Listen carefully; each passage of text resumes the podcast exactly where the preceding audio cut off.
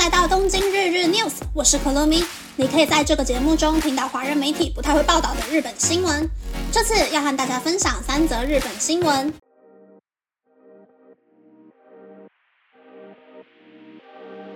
第一则新闻是 My Number 健保卡和其他人的资讯连上线，原因到底是什么呢？日本厚生劳动大臣加藤胜信在内阁会议后的记者会上表示，发现可以在医疗机构做使用的 My Number 健保卡出现了连接上其他人的名字等资讯的案例。加藤胜信表示，应该是在设定卡片的时候输入了错误的资讯，才会连接上其他人的资讯。今后将会进一步确认是否有类似的情况发生，并且呼吁人民避免输入错误的资讯进 My Number 健保卡里。第二则新闻是，日本的物价日渐上升，薪资却未见增加，工作也变成每天唯一的重心。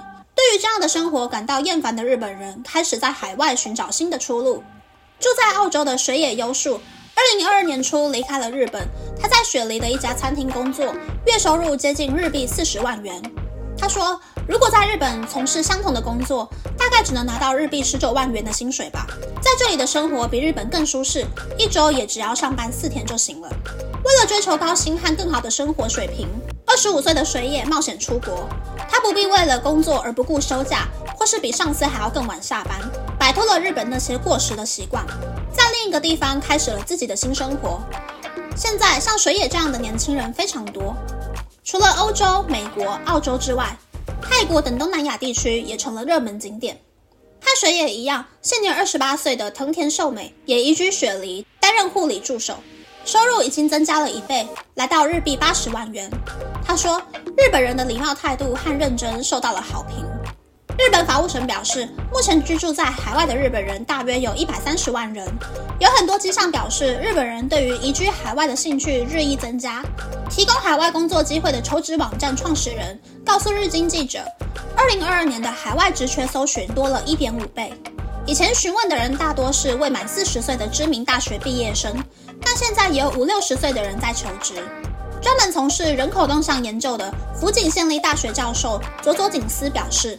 和日本相比，北美和欧洲的薪资、工作环境、社会多样性和宽容性更有吸引力。根据经济合作发展组织 （OECD） 的数据，二零二一年日本的平均薪资为美金三万九千七百一十一元，大约是日币四百五十万元，在三十八个会员国中排名第二十四名，与平均薪资美金七万四千七百三十八元。大约是日币一千万元的美国相比，有很大的差距。除了收入问题外，实现更好的生活与工作水平的工作条件，也是移民的理由之一。日本的企业并不保证员工能在平日下班后、周末或是假期时能够确实休假。虽然有每周工作四十小时的限制，但在许多情况下仍需要长时间的加班。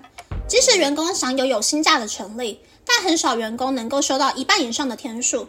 每年的育婴假也很难取得，对女性来说，怀孕也可能意味着结束职业生涯。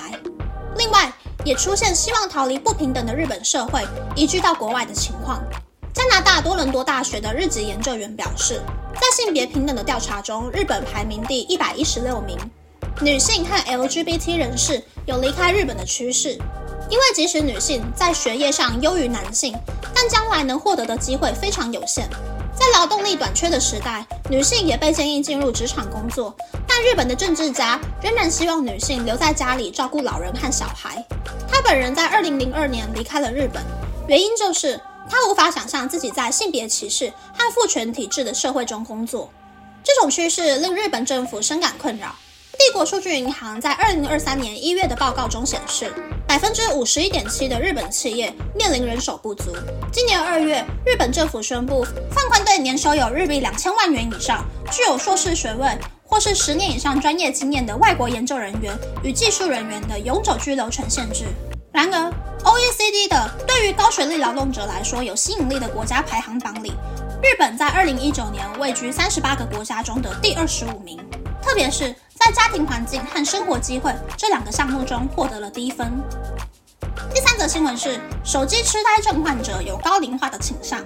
手机痴呆症是指由于过度依赖手机而引起与老人痴呆症相似的症状，病患可能会变得健忘、注意力降低、口齿不清。过度使用手机不仅会损害心理健康，也可能会对身体健康造成影响。在睡前如果大量接触手机蓝光，会降低睡眠荷尔蒙的分泌量，导致睡眠不足。如果缺乏非快速动眼期的睡眠，大脑就会休息不足，这可能会导致记忆力下降。判断有没有手机痴呆症，最重要的两个项目就是上厕所时带着手机，和睡前不看手机就睡不着。另一个要重视的项目就是走路时使用手机，特别是老年人会增加跌倒的风险。老年人沉迷手机的原因是随着年龄增长，孤独感加重。目前日本社会的高龄率已经来到了百分之三十，独居老人的比例，男性约百分之十七，女性约百分之二十三。因为社会关系和人际关系变得比年轻时淡薄，无论是独居的人，或是住在安养机构的人，还是和家人居住的人，都比年轻时更加孤独。为了弥补孤独感，手机是最适合的工具。Facebook、Twitter、Line 被嘲笑是老人 APP，但老年人却比年轻人更热衷于使用社群软体。然而，过度使用反而会让孤独感更加深。现在我们不得不通过社群软体了解其他人的幸福状态，虽然许多动态都是装出来的，但为了 po 文，我们必须参加这种假装幸福的竞争，这会让人的心灵感到疲惫，觉得我没有任何东西可以抛在社群软体上。有些人甚至会因此患上老年抑郁症。要摆脱手机上瘾和手机痴呆症，有两个方法，一种是进行排毒，设定远离社群软体的时间。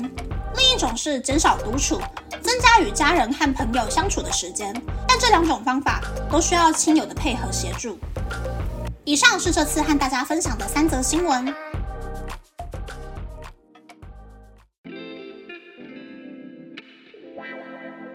新闻是 My Number 健保卡的新闻。这个卡片的申请流程是要去公所办 My Number 卡之后，再自己上网开通健保卡的功能。申请健保卡的时候，也要自己输入一些类似身份证字号的个人情报，但是没有人可以帮忙 double check，只要打错一个数字就会全错。所以我觉得会出现这种状况还蛮不意外的。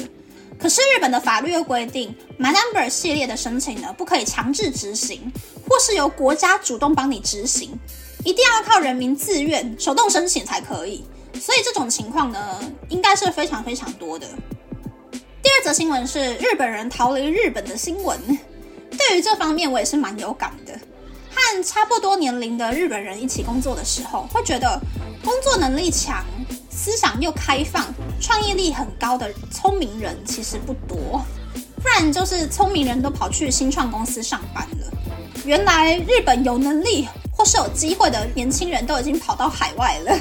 虽然日本现在大量开放四十岁以下的外国人拿工作签证在日本上班，帮日本冲经济，但是保守又迂腐的社会环境，我觉得很难像新加坡那样子成为适合定居的经济强国吧。即使外国年轻人来日本工作，但是应该也是待不久，很快就会离开了。第三则新闻是手机痴呆症的新闻。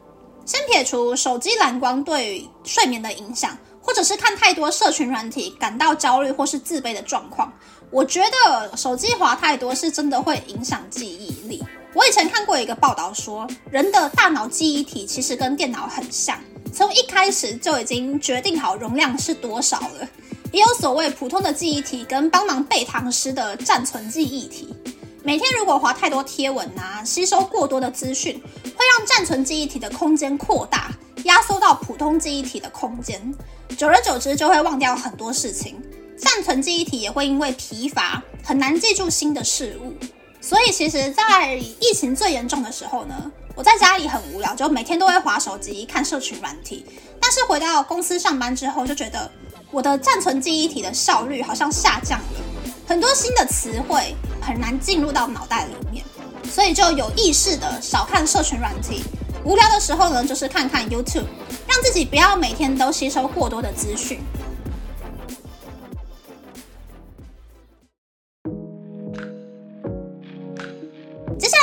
分享有点小火大的事情，就是呢，我妈妈娘家那一边，每一年母亲节或是有什么大节日的时候呢。全家人就会一起啾啾去旅行，所以我妈这个周末呢就不在家，出门和娘家的人一起去庆祝母亲节了。她出出去就出去啊，还传照片给我看。他们这一次住什么？有一堆 Hello Kitty 玩偶，有 Hello Kitty 造型床架，还有 Hello Kitty 全身镜的主题套房的照片，好火大！啊！我也好想跟哦，虽然跟了就要整晚戴抗噪耳机，杜绝其他人的打呼声就是了。那么，那么这次的分享就到这边，不知道大家喜不喜欢这样的节目呢？欢迎大家留言和我分享你的想法。喜欢这个节目的朋友，可以在 Apple、Spotify、Google、s o n KKBox、My Music、First Story、Mixer Box 等 Podcast 平台和 YouTube 订阅《东京日日 News》，或是在三 o n 小额赞助这个节目，然后追踪《东京日日 News》的 Instagram 看今天的延伸内容哦。